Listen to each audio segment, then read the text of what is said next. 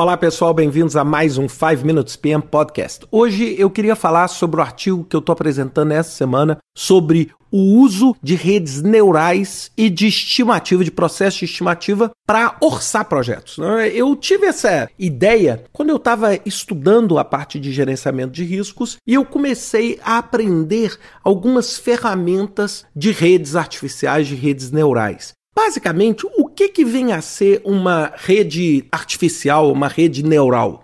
É um processo estatístico que usa um processo de aprendizado e o nome neural vem exatamente da analogia com o sistema nervoso nosso, onde o nosso cérebro processa informações através de aprendizado para poder fazer estimativas futuras. Basicamente, o que, que eu faço? Eu gravo um aprendizado a cada momento e eu comparo esse aprendizado com os dados reais que eu tenho. Então, basicamente, o processo do uso de redes neurais, ele pega informações que eu conheço, utiliza essas informações que eu conheço num processo de aprendizado para aprender o comportamento daquelas variáveis e com isso eu consigo fazer o que? Uma previsão de comportamentos futuros. Então, por exemplo, eu pego determinados parâmetros de custo de projetos que já aconteceram e, baseado nesses parâmetros, eu consigo inferir situações futuras. Então, eu, por exemplo, falo: olha, toda vez que o projeto for numa localização como essa, numa complexidade como essa, com um orçamento como esse, nós tivemos um estouro de orçamento de X%. A partir do momento que você vai tendo essas informações, essas informações vão sendo populadas, você consegue inferir projetos futuros, onde você fala: olha, um projeto futuro tem essa condição, essa característica. Qual é a chance que esse projeto tem de estourar o orçamento? Então é basicamente um processo de simulação, que ao invés de repetir as variáveis como na simulação de Monte Carlo, ele usa processos com dados já existentes para fazer essa inferência. Eu gosto de fazer uma analogia muito simples com o mecanismo e o modelo de regressão linear. É basicamente uma regressão linear. Claro que ela não é linear, porque as variáveis são muito mais complexas, mas eu consigo montar uma equação matemática que descreve o comportamento da variável que eu quero analisar baseada em variáveis que eu já conheço.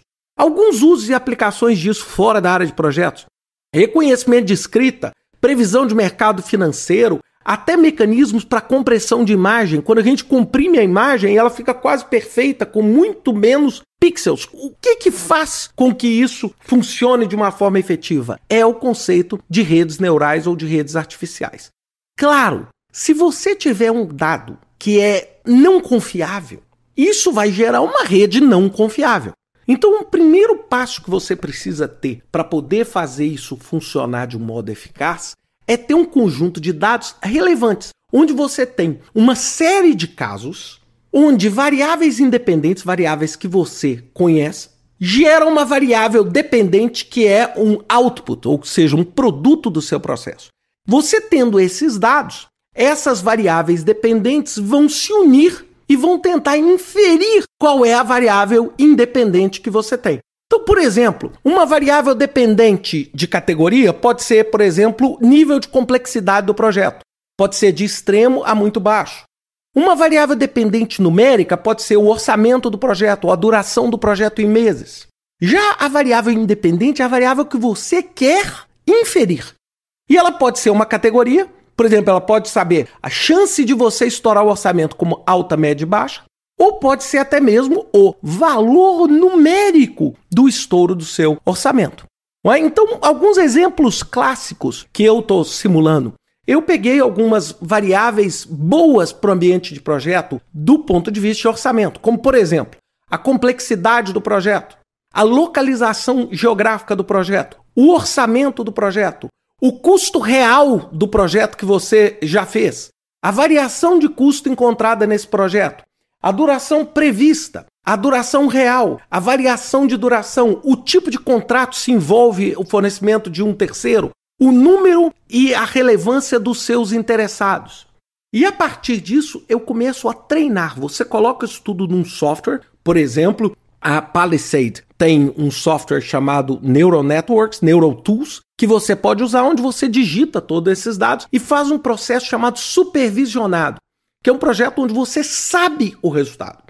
E aí ele monta as equações matemáticas e vê ficaram bons esses resultados ou não. A partir do momento que você treinou a sua rede, muitas vezes isso leva algum tempo, você pode inferir onde você vai entrar os dados de um projeto que ainda não existe e ele automaticamente vai gerar para você o que? Toda a sua o seu resultado, por exemplo, o custo do gerenciamento de projetos, etc.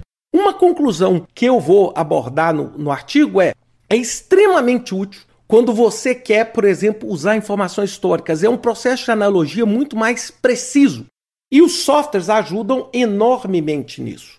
No entanto, se você não tiver dados para usar como aprendizado que não sejam confiados, todo o processo fica inefetivo. E esse é o grande desafio, ou seja, uma das condições primordiais para se utilizar o conjunto de redes neurais é você ter informações históricas relevantes, confiáveis, que vão permitir com que você faça esse mecanismo de extrapolação.